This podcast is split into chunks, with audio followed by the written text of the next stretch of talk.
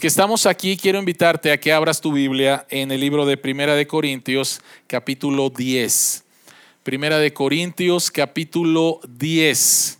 Y vamos a continuar con nuestra serie en el libro de Primera de Corintios. El título de toda esta serie se llama Una comunidad moldeada por el Evangelio. Una comunidad moldeada por el Evangelio. Primera de Corintios capítulo 10, versículos del 1 hasta el versículo 22. Esta es la palabra de Dios. Este mensaje se llama solo Cristo. Primera de Corintios capítulo 10, versículos del 1 al 22. Esta es la palabra de Dios. No quiero que desconozcan, hermanos, que nuestros antepasados estuvieron todos bajo la nube y que todos atravesaron el mar. Todos ellos fueron bautizados en la nube y en el mar para unirse a Moisés. Todos también comieron el mismo alimento espiritual y tomaron la misma bebida espiritual, pues bebían de la roca espiritual que los acompañaba y la roca era Cristo. Sin embargo, la mayoría de ellos no agradaron a Dios y sus cuerpos quedaron tendidos en el desierto. Todo eso sucedió para servirnos de ejemplo, a fin de que no nos apasionemos por lo malo como lo hicieron ellos. No sean idólatras, como fueron algunos de ellos, según está escrito. Se sentó el pueblo a comer y a beber y se entregó al desenfreno. No cometamos inmoralidad sexual como algunos lo hicieron, por lo que en un solo día perecieron 23 mil. Tampoco pongamos a prueba al Señor como lo hicieron algunos y murieron víctimas de las serpientes. Ni murmuren contra Dios como lo hicieron algunos y sucumbieron a manos del ángel destructor. Todo eso le sucedió para servir de ejemplo y quedó escrito para advertencia nuestra, pues a nosotros nos ha llegado el fin de los tiempos. Por lo tanto, si alguien piensa que está firme, tenga cuidado de no caer. Ustedes no han sufrido ninguna tentación que no sea común al género humano. Pero Dios es fiel y no permitirá que ustedes sean tentados más allá de lo que pueden aguantar. Más bien, cuando llegue la tentación, Él les dará también una salida a fin de que puedan resistir. Por tanto, mis queridos hermanos, huyan de la idolatría. Me dirijo a personas sensatas Juzguen ustedes mismos lo que digo. Esa copa de bendición con la cual damos gracias, ¿no significa que entramos en comunión con la sangre de Cristo? Ese pan que partimos, ¿no significa que entramos en comunión con el cuerpo de Cristo? Hay un solo pan del cual todos participamos. Por eso, aunque somos muchos, formamos un solo cuerpo. Consideren al pueblo de Israel como tal no entran en comunión con el altar los que comen de lo sacrificado. ¿Qué quiero decir con esta comparación? Que el sacrificio que los gentiles ofrecen a los ídolos sea algo o que el ídolo mismo sea algo. No, sino que cuando ellos ofrecen sacrificios lo hacen para los demonios, no para Dios. Y no quiero que ustedes entren en comunión con los demonios. No pueden beber de la copa del Señor y también de la copa de los demonios no pueden participar de la mesa del Señor y también de la mesa de los demonios. ¿O vamos a provocar a celos al Señor? ¿Somos acaso más fuertes que Él? Oremos. Abre nuestros ojos para ver las maravillas que hay en tu palabra y que tu Espíritu Santo nos guíe a la verdad del Evangelio y pueda aplicarla a nuestros corazones y seamos transformados por el Evangelio. En el nombre de Jesús oramos. Amén. Amén. El 11 de marzo del 2017 hay un artículo en el New York Times y el autor de este artículo lo tituló como La amenaza más real para el futuro de la humanidad. La amenaza más real para el futuro de la humanidad. Y escribió lo siguiente. ¿Cuál es esa amenaza? la que está en tu bolsillo o en tu escritorio, la que podrías estar usando para leer esta columna en este momento, tu teléfono inteligente, tu smartphone. Busca tus sentimientos. ¿Sabes qué es cierto? Estás esclavizado a Internet. Definitivamente, si eres joven y cada vez más si eres mayor, tu existencia diaria, minuto a minuto, está dominada por la compulsión de consultar el correo electrónico, Twitter, Facebook e Instagram, con una frecuencia que no guarda relación con ninguna necesidad comunicativa. Usados dentro de los límites razonables, por supuesto que estos dispositivos también nos ofrecen buenas cosas pero no los estamos usando en los límites razonables.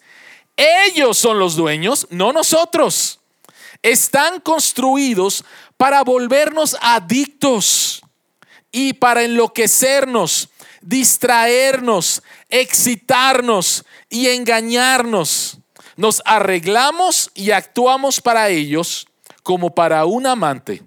Rendimos nuestra privacidad a sus demandas Esperamos en ascuas cada like. El smartphone está en la silla de montar y cabalga sobre la humanidad. ¿Qué piensas acerca de esto? ¿Está medio loco este autor o, o tiene algo de razón? Posiblemente en estos momentos tú estás luchando con la tentación de ver qué es lo que está pasando en tu celular o hay alguno que posiblemente está ahorita en su celular. ¿Sí? Y eso apunta, eso apunta nuevamente a una necesidad que fue creada. Y te has vuelto, nos hemos vuelto en adictos, esclavos o idólatras del celular. Y este es un caso de idolatría, pero hay muchos otros casos de idolatría. Cualquier cosa puede convertirse en idolatría. Puede ser tu trabajo, puede ser una relación afectiva, pueden ser tus hijos, puede ser tu matrimonio, puede ser cualquier cosa. Por eso es importante lo que el apóstol Pablo nos va a decir a la mitad de este mensaje, en el versículo 14. El apóstol Pablo da un mandamiento y él dice, huyan de la idolatría, huyan de la idolatría. Y posiblemente para algunos el tema de la idolatría está, está como que muy lejano, por favor, yo no soy un idólatra. Yo no me pongo delante de una estatua, yo no me pongo delante de ninguna virgen o delante de, algún santo. Yo no soy idólatra. Pero la idolatría de la cual estamos hablando es un poquito más sutil.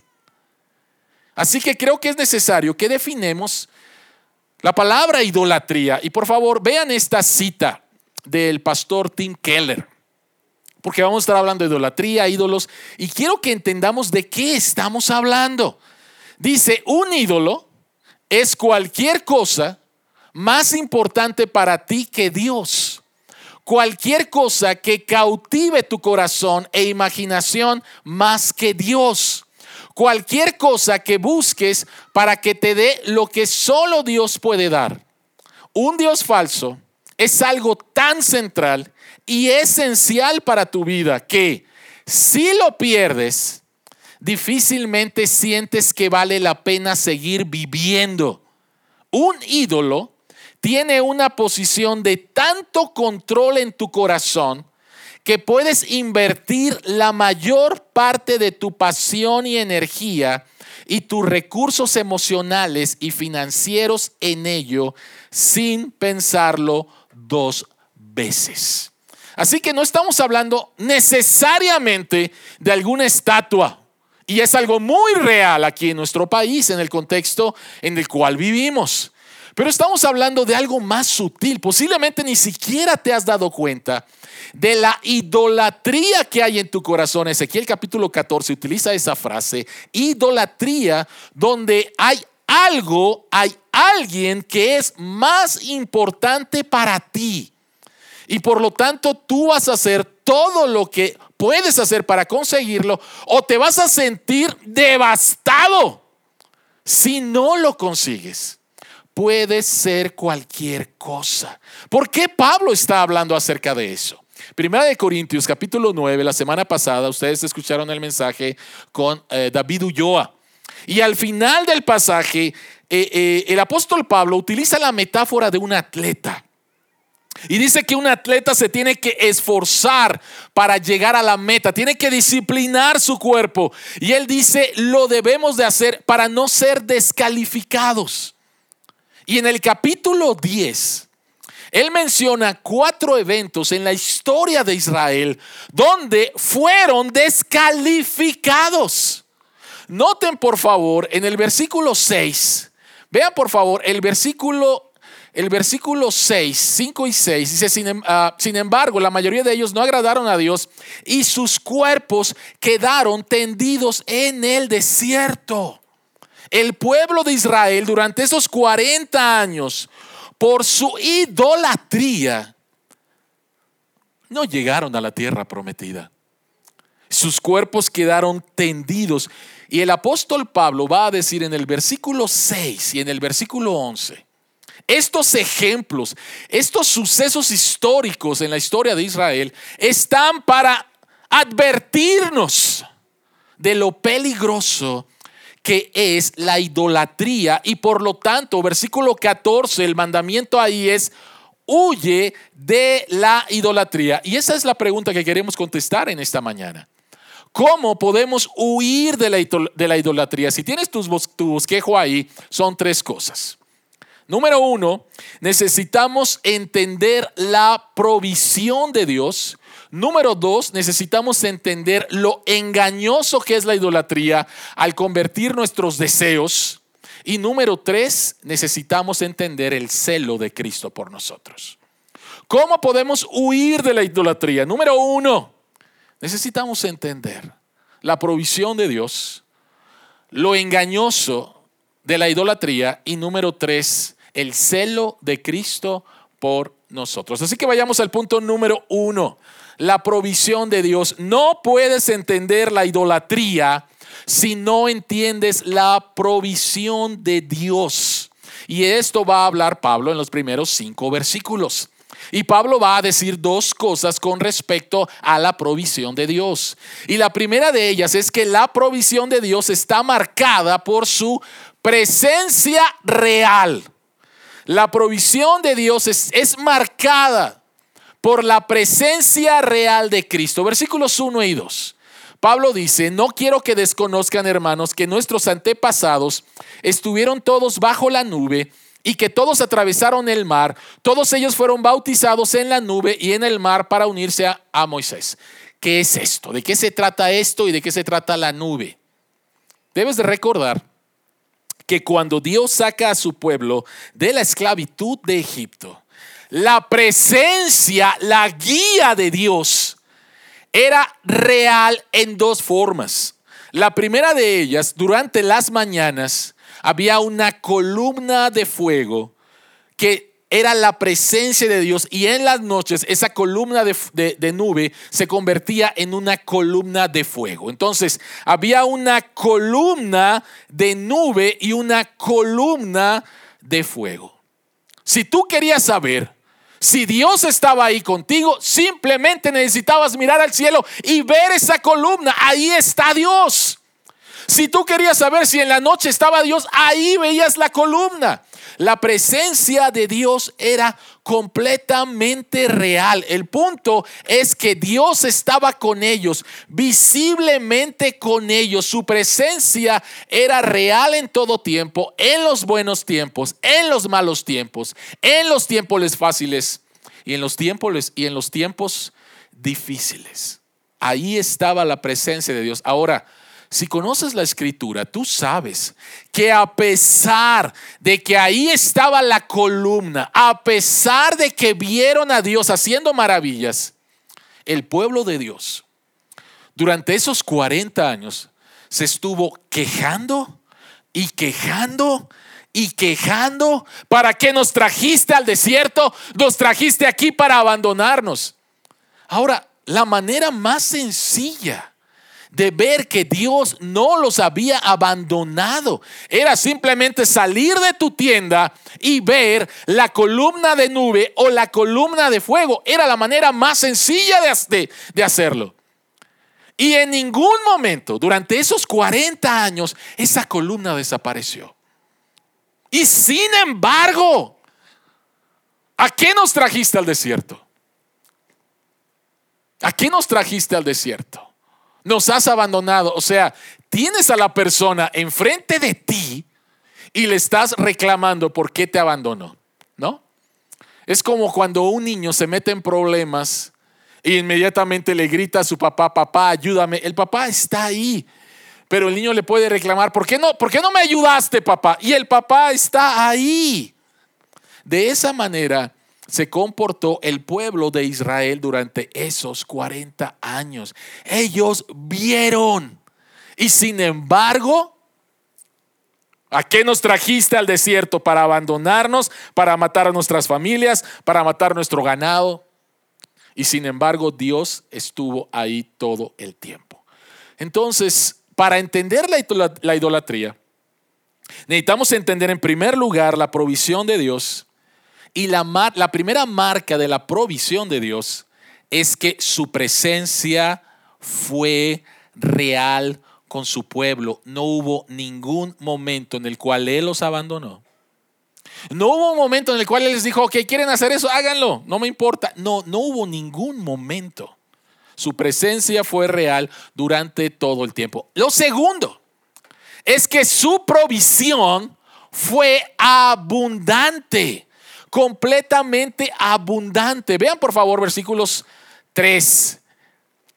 Dice, versículos 3 y 4, todos también comieron la mismo, el mismo alimento espiritual, tomaron la misma bebida espiritual, pues bebían de la roca espiritual que los acompañaba y la roca era Cristo. ¿Por qué tanto énfasis en lo espiritual? No se trata que el agua o la comida tuviera algunas propiedades medio raras o extrañas. No, no, no, no. El énfasis cuando dice bebida espiritual, comida espiritual, roca espiritual, el énfasis, tiene que ver con el dador. Tiene que ver con Dios como la fuente. Él les dio todo lo que necesitaban de una manera abundante y por su gracia. Y Pablo está citando Éxodo capítulo 17. Solamente habían pasado dos semanas de que Dios los había sacado, de que ellos habían visto cómo Dios había abierto el mar rojo, de que ellos habían visto cómo la nube los guió para cruzar el mar rojo en seco, que ellos habían visto cómo la nube después cerró el mar rojo y todo el ejército de Faraón pereció ahí. Solamente habían pasado dos semanas y se están quejando. Nos has traído al desierto para matarnos. Tenemos sed, tenemos sed, tenemos sed. ¿Y qué es lo que hace Dios? Lo que hace Dios es que de una manera, por su gracia, llama a Moisés y le dice, dale un golpe a esta roca y de esa roca salió agua y ellos bebieron y bebieron y bebieron y bebieron. No fue que Dios dijo, a ver, por favor, todos, dos millones de personas, hagan una fila, agarren un vasito, chiquito, por favor, y les van a dar ese vasito y, y ya párale, ¿no? Dios no fue así. De una manera abundante. Tenemos hambre, tenemos carne. Este maná ya nos fastidió. Queremos carnita, ¿no? ¿Y Dios qué hace? O sea, Dios dice, wow, o sea, Dios les contesta y les dice, les voy a traer carne. Y no van a comer carne un día, ni dos, van a comer carne durante un mes. Y lo increíble es que Moisés le dice a Dios, no te creo. Y, le dice, y Dios le dice, ¿en serio no me crees? Y entonces Dios hace que bajen codornices y codornices y codornices y cada quien agarró lo que quería. Y comieron carne en abundancia. Hubo consecuencias, sí. Pero la provisión de Dios fue abundante por medio de su gracia. Así que para poder entender la idolatría, ¿por qué es que nos movemos hacia los ídolos? Es porque muchas veces no entendemos ¿Cómo funciona esto? La idolatría de Israel comenzó con una falta de entendimiento y de conciencia de la provisión de Dios, su presencia y su abundante provisión. Ellos creyeron que los había abandonado, pensaron que su provisión se había acabado, por lo tanto, tú y yo estamos listos para caer en la idolatría cuando te falta entendimiento y conciencia de la provisión de Dios en tu vida. Dos años de pandemia. ¿Dónde estás, Señor? ¿Dónde estás, Señor? O en los momentos difíciles, ¿dónde estás, Señor? ¿Dónde está tu provisión, Señor? Y entonces, como Dios no nos contesta como nosotros queremos y en el momento que queremos, estamos listos. Entonces, para deslizarnos a la idolatría. ¿Cómo funciona la idolatría? ¿Cuál es el engaño de la, idolatría? Vean por favor los siguientes versículos, versículo 6 hasta el versículo 11. ¿Cuál es el engaño de la idolatría? En primer lugar, Pablo dice, todo esto sucedió para servirnos de ejemplo. Versículo 11, todo esto sucedió para servir de ejemplo. Y queda escrito para advertencia nuestra. Pablo va a presentar cuatro ejemplos de la historia de Israel para advertirnos del el peligro de la idolatría. Y alguien pudiera decir, pues al final, ¿cuál es, ¿cuál es el peligro de la idolatría?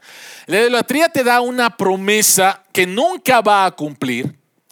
En segundo lugar, te va a esclavizar. Y en tercer lugar, te va a matar. Ese es el proceso. Hay una promesa, no se cumple pero ya quedaste enganchado y al final te mata. O sea, por favor, piensa en la idolatría como una adicción.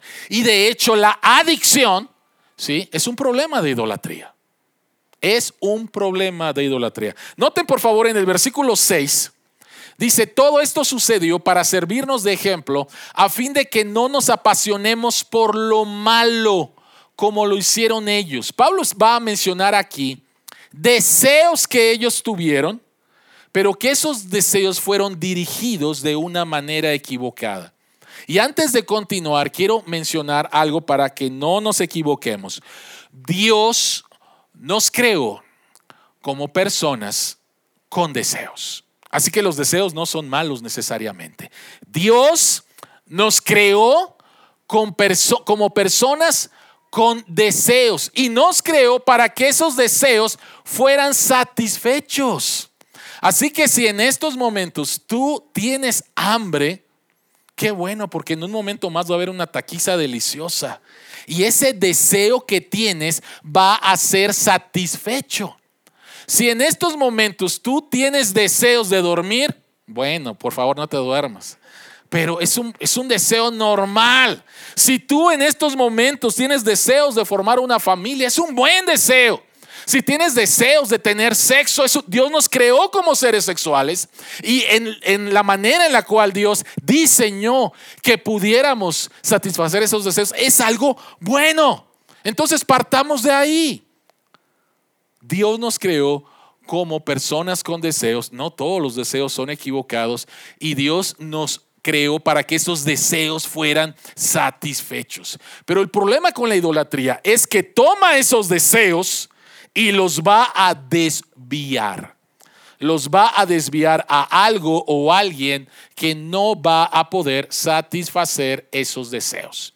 La idolatría sucede cuando eres dirigido por tus deseos a cosas o personas que al final no pueden satisfacer los profundos deseos de tu corazón. O sea, no significa que cuando tú empiezas a satisfacer eh, tus deseos de una manera idólatra, no significa que no vas a tener placer, vas a tener placer. El problema es cuando crees que ese placer va a poder soportar todo el peso y el anhelo de tu corazón. Es imposible. C.S. Lewis, el autor de las crónicas de Narnia, escribió lo siguiente. Parecería que nuestro Señor encuentra nuestros deseos no demasiado fuertes, sino demasiados débiles. Somos criaturas sin entusiasmo, jugando con la bebida, el sexo y la ambición, cuando se nos ofrece un gozo infinito, como un niño ignorante que quiere seguir haciendo pasteles de barro en un barrio pobre porque no puede imaginar lo que significa la oferta de unas vacaciones en el mar. Nos complacemos con demasiada facilidad. ¿Qué es lo que está diciendo? Que estos deseos que tú tienes son tan fáciles para ti de satisfacer que no te das cuenta que se te está otorgando algo todavía mayor. Y tú dices, no, con esto y no te das cuenta. Te quedas con algo que es infinitamente menor a algo que ni siquiera te puedes imaginar. No lo puedes imaginar. Por eso pone el ejemplo del niño, ¿no? El niño no se puede imaginar una playa, un hotel, todo pagado, wow, alberca. No, no, yo me quedo aquí eh, eh, haciendo con el lodo. No se puede imaginar. Ahora, ¿Cómo se ve esto? ¿Cómo luce esto? Bueno, entonces Pablo presenta cuatro ejemplos, cuatro ejemplos en la historia de Israel de cómo estos deseos son desviados a dos cosas. La primera de ellas, a un placer superficial y en segundo lugar, a un confort terrenal. Cuatro, cuatro eh, sucesos en la historia de Israel los dividimos en dos, placer superficial y confort terrenal. Hablemos acerca del placer superficial. Pablo dice, no sean idólatras, como lo fueron algunos de ellos, según está escrito, se sentó el pueblo a comer y a beber y se entregó al desenfreno.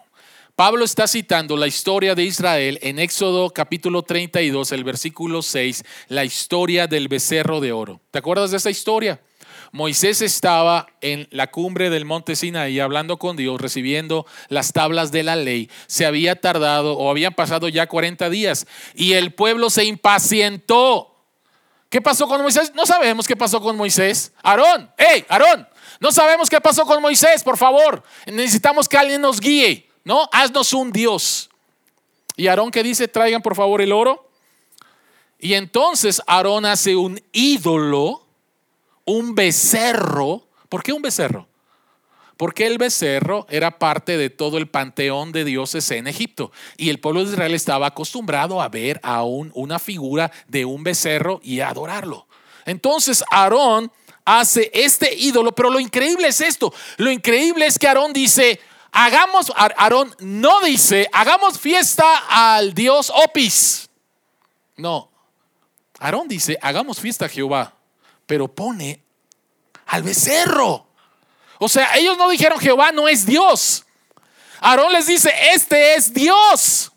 Entonces, cuando caemos en la idolatría, no necesariamente estamos negando a Dios, lo estamos suplantando por algo que es infinitamente inferior a Él. Así que se presenta el becerro, y hacen tremenda fiesta, mucha bebida, mucha comida y mucho sexo.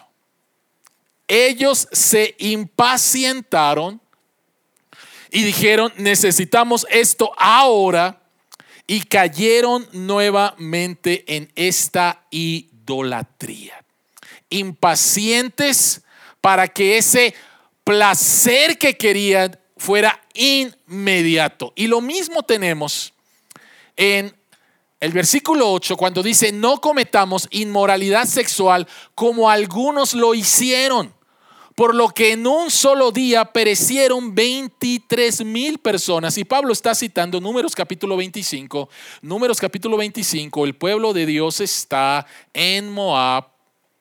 Una persona, el rey de Moab quiso utilizar a un sacerdote para maldecir al pueblo de Dios no fue maldito el pueblo de Dios, fue bendito por Dios, pero después Balaam, el falso profeta, le dijo al rey, utiliza a las mujeres que vayan y seduzcan a los israelitas y los lleven a adorar al dios Baal.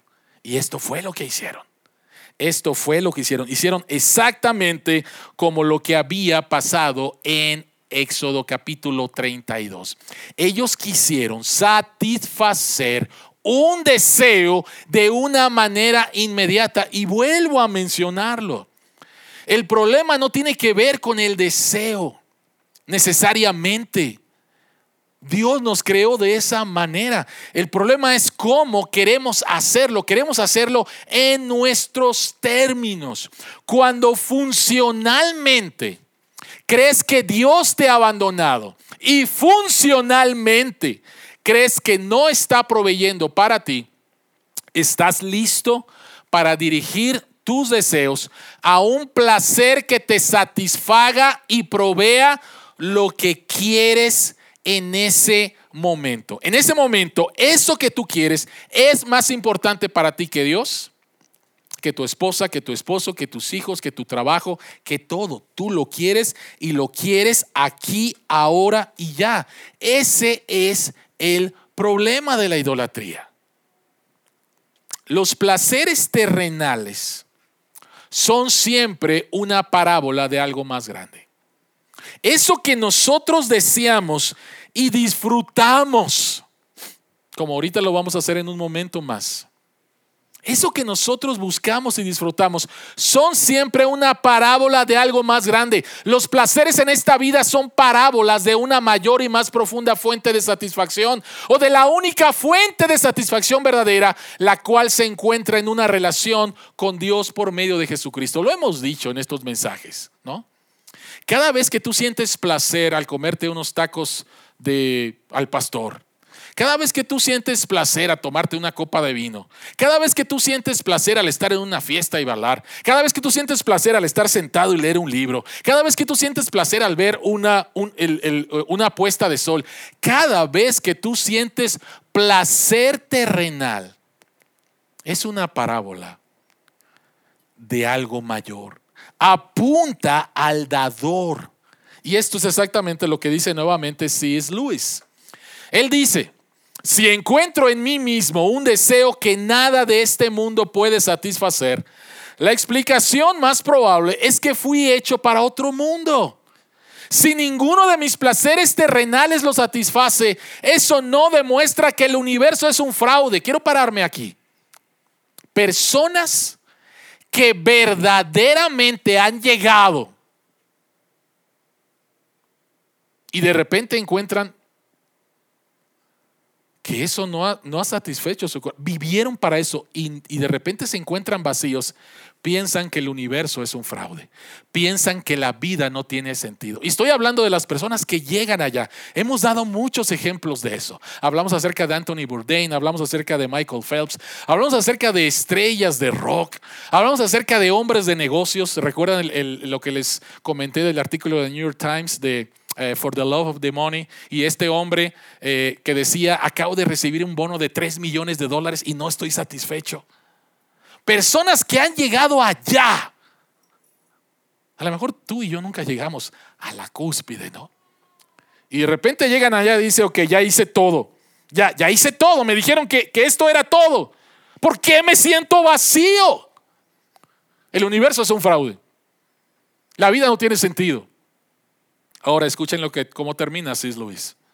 Dice, probablemente los placeres terrenales nunca estuvieron destinados a satisfacerlos, sino solo a excitarlos, a sugerir, a sugerir lo auténtico.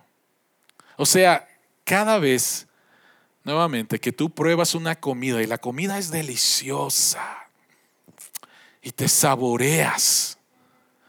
No es para que encuentres en la comida tu fuente única de satisfacción, que es real en algunas personas, viven para comer, sino esa satisfacción que, que estás experimentando, inmediatamente lo apuntes a que si esto es tan rico, si este sabor es tan rico, si esta bebida es tan rica, si esta actividad es tan rico, si el sexo es tan rico, si esta película fue increíble, si esta música es increíble,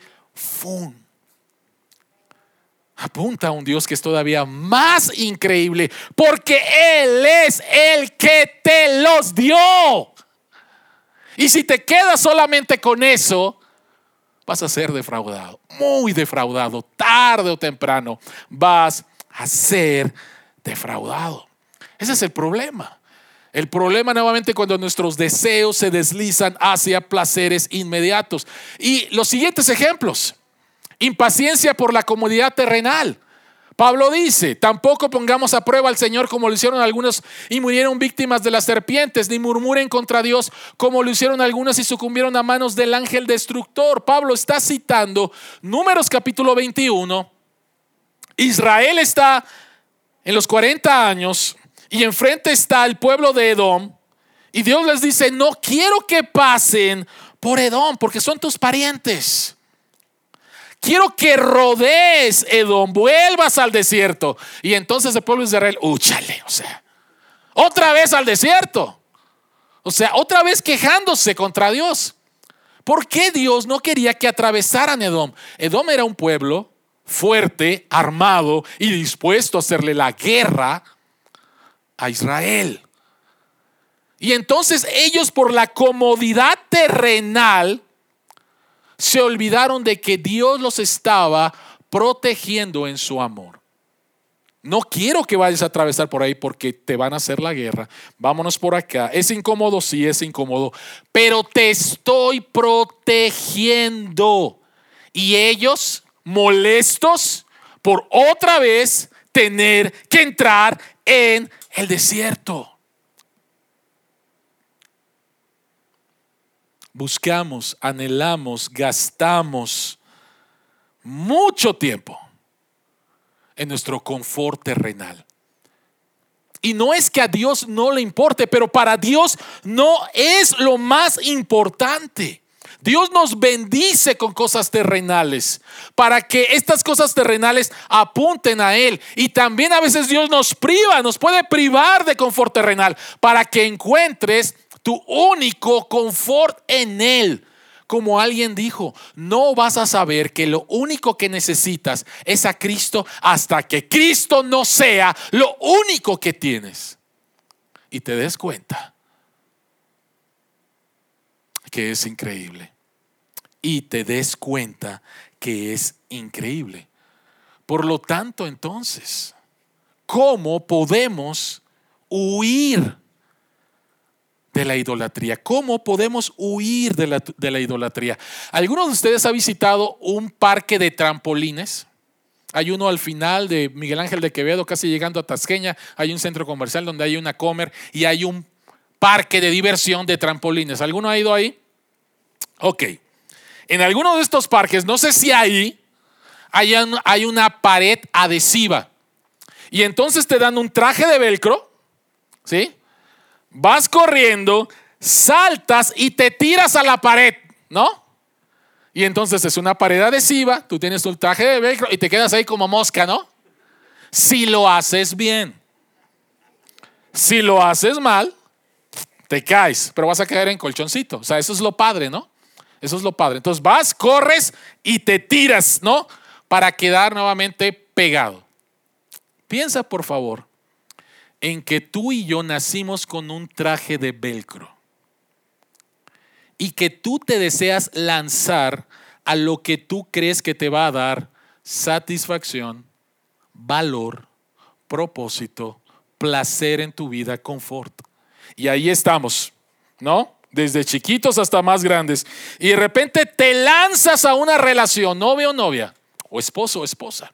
Y piensas que esa mujer o ese hombre te va a dar todo lo que tú quieres y te lanzas y te pegas, te vas a caer tarde o temprano.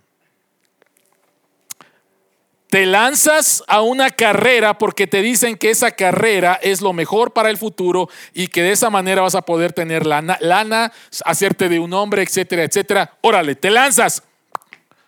Te vas a pegar por un rato, vas a disfrutar un rato pero te vas a caer. Inevitablemente te vas a caer.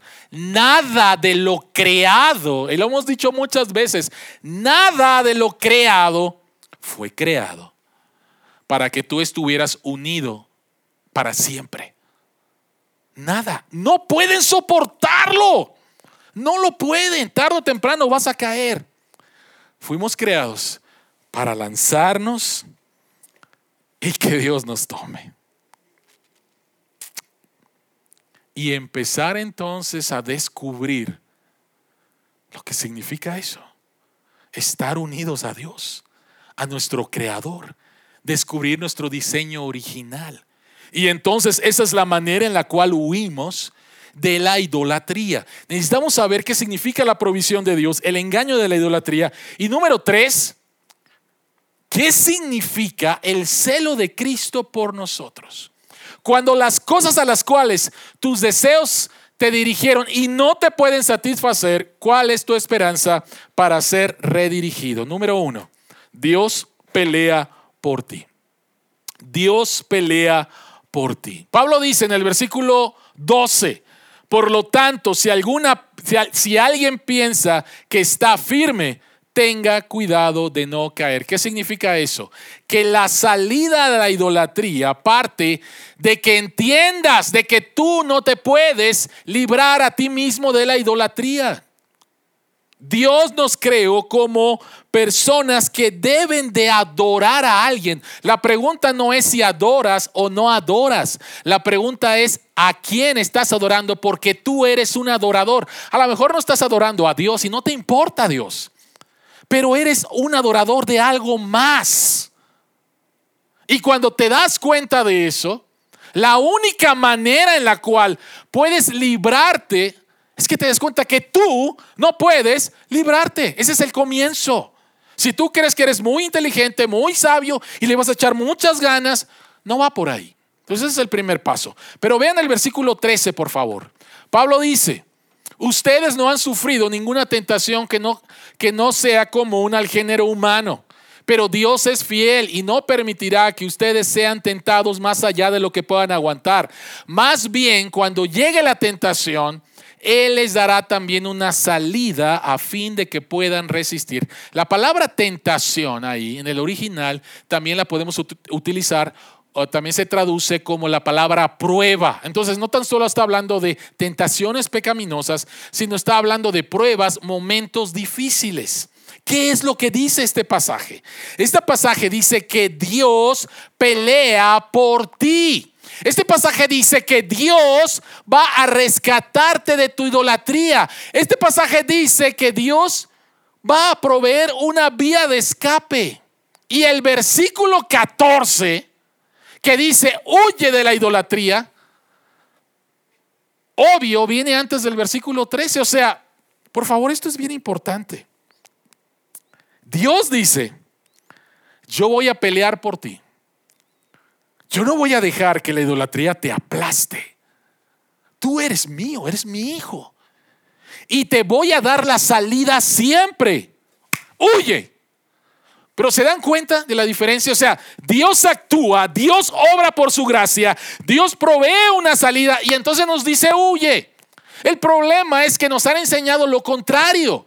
Nos han enseñado que nosotros tenemos que echarle muchas ganas y muchas ganas y muchas ganas y, y tú busca tu salida.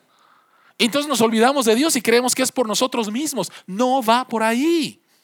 Dios provee la salida. Y entonces nos dice, ahora sí, huye. Dios pelea por nosotros.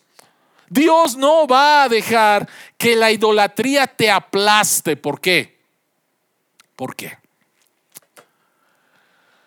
Es muy interesante en este pasaje acerca de la cómo Pablo interpreta la cena del Señor, la comunión. Ve por favor lo que dice el versículo 16. Dice, esa copa de bendición por la cual damos gracias no significa que entramos en comunión con la sangre de Cristo. Ese pan que partimos no significa que entramos en comunión con el cuerpo de Cristo. En otras palabras, Pablo está diciendo, para que puedas huir de la idolatría, tú tienes que darte cuenta de lo que hemos estado hablando acerca de que los placeres terrenales, el confort terrenal, apunta a un verdadero y único placer y confort que verdaderamente te va a satisfacer, que eso se encuentra solamente en la persona de Cristo, en una relación con Cristo. Dios dice, quiero tener una relación contigo, quiero conocerte, quiero que me conozcas, quiero que entiendas quién soy, quiero que sepas cuánto te amo. Y cuando tú ves nuevamente el amor de Cristo y los otros amores, los otros amores palidecen con el amor de Cristo los otros amores palidecen. La manera de escapar de la idolatría es teniendo una relación con Cristo y descubriendo que Él es todo lo que necesitas. Y quiero hacer énfasis en descubriendo. Mi hijo vino y me dijo, papá, traté muchas veces con el cristianismo. Traté de hacer lo que tú predicabas, pero no, yo nunca lo sentí. Yo nunca lo sentí. ¿Qué, le dices a un joven que ha crecido en la iglesia, que ha escuchado y que de repente te dice, esto no es para mí? ¿No? He descubierto otras cosas. Una de las cosas que yo le dije a mi hijo fue, creo que todavía no le conoces. No, o sea, tienes una idea de Dios, sabes de Dios, has hablado de Dios, le has cantado a Dios, pero nunca ha sido real en tu vida. Nunca, nunca ha sido verdaderamente real en tu vida. Por favor, todos sabemos que una relación no se construye de la noche a la mañana. Para los que tienen una novia o quieren una novia, ¿sabes? Ok, me gusta la muchacha, wow, me gusta su cuerpo, wow, me gusta su carácter, me gusta el muchacho, etcétera. Y empiezas una relación y a lo mejor vas a decir, este, este chico no es para mí, esta chica no es para no me gusta.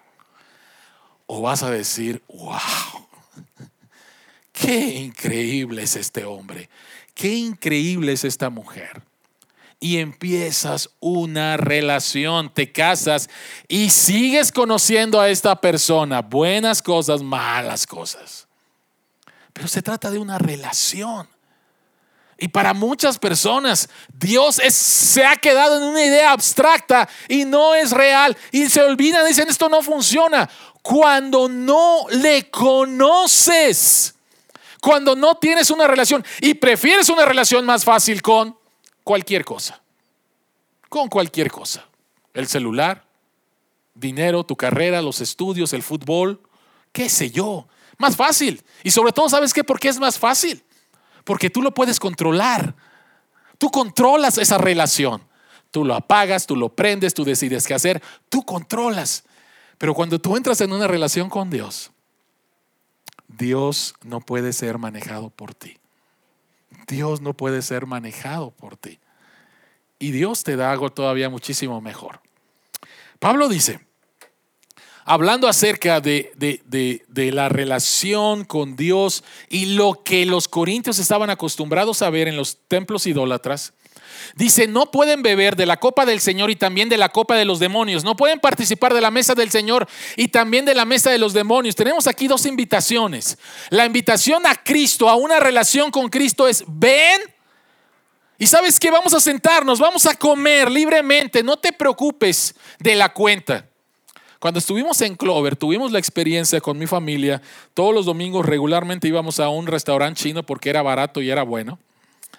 Pero dos veces, cuando yo iba a pagar la cuenta, me decía, no se preocupe, ya pagaron la cuenta. Y yo dije, ¿por qué no me avisaron? Hubiera pedido más. Este, pero era increíble, o sea, no se preocupe. Y yo decía, excelente, me, me ahorré unos dolaritos, ¿no? Jesucristo dice, ven comamos, bebamos, platiquemos, relacionémonos. Y no te preocupes de la cuenta, yo ya la pagué con mi sangre en la cruz. Por eso puedo tener una relación contigo. Yo ya lo pagué todo. Esa es la primera invitación. La invitación de la idolatría es, dame más de ti, dame más de ti y yo te voy a devolver menos y menos y menos y menos y menos. Y tú lo puedes entender cuando entiendes la adicción y especialmente alguna droga al alcohol. El primer efecto es, wow, ¿a qué planeta me trasladaron, no? Y después el siguiente, pues el planeta sí, pero este ya no, ¿verdad? Es que se me llevaron al metro a las 7 de la mañana, o sea, no estuvo tan buena.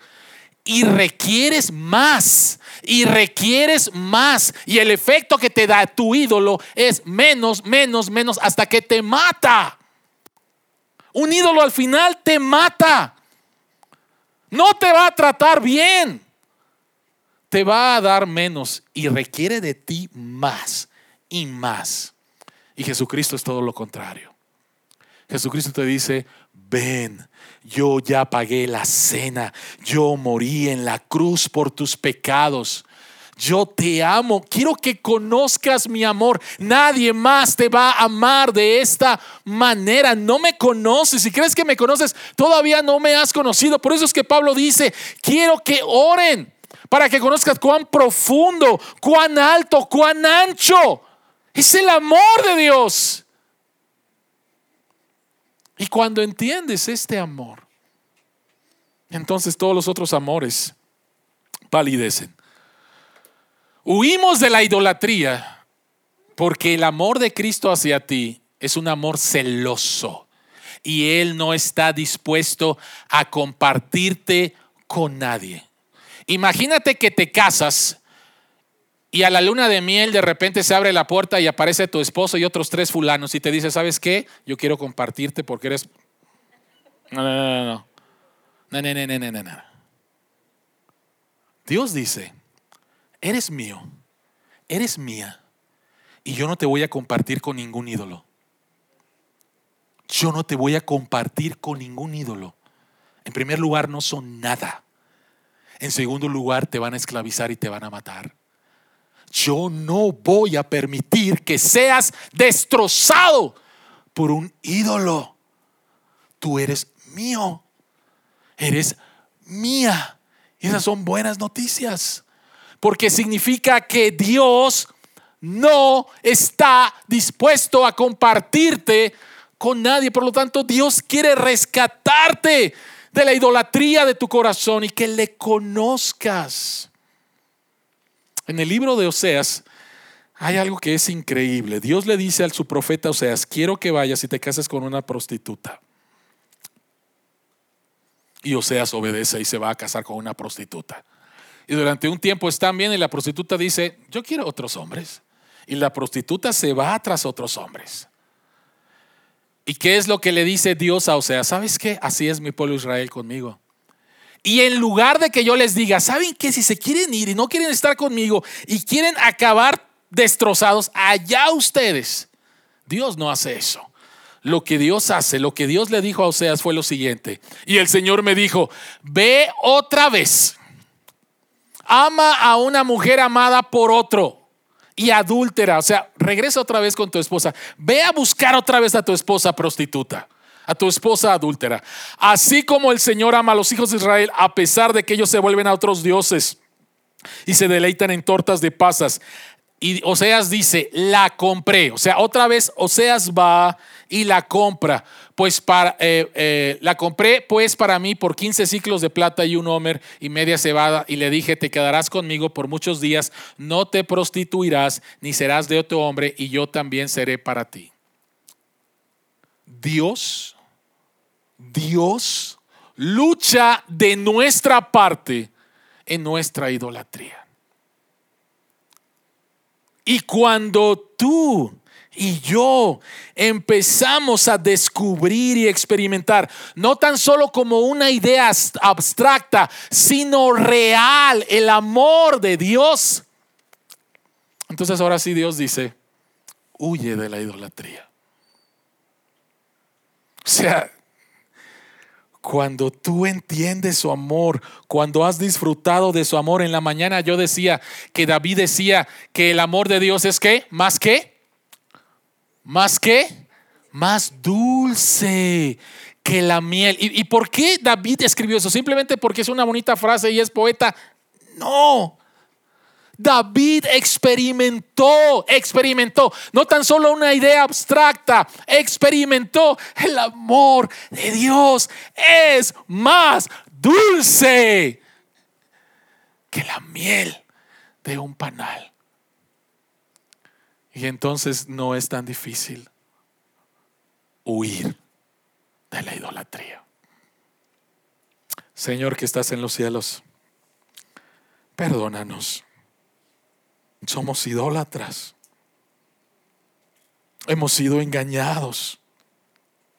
Pensando, Señor, en la multitud de ofertas que todos los días este mundo, Señor, nos hace para venir y satisfacer nuestros deseos de una manera equivocada.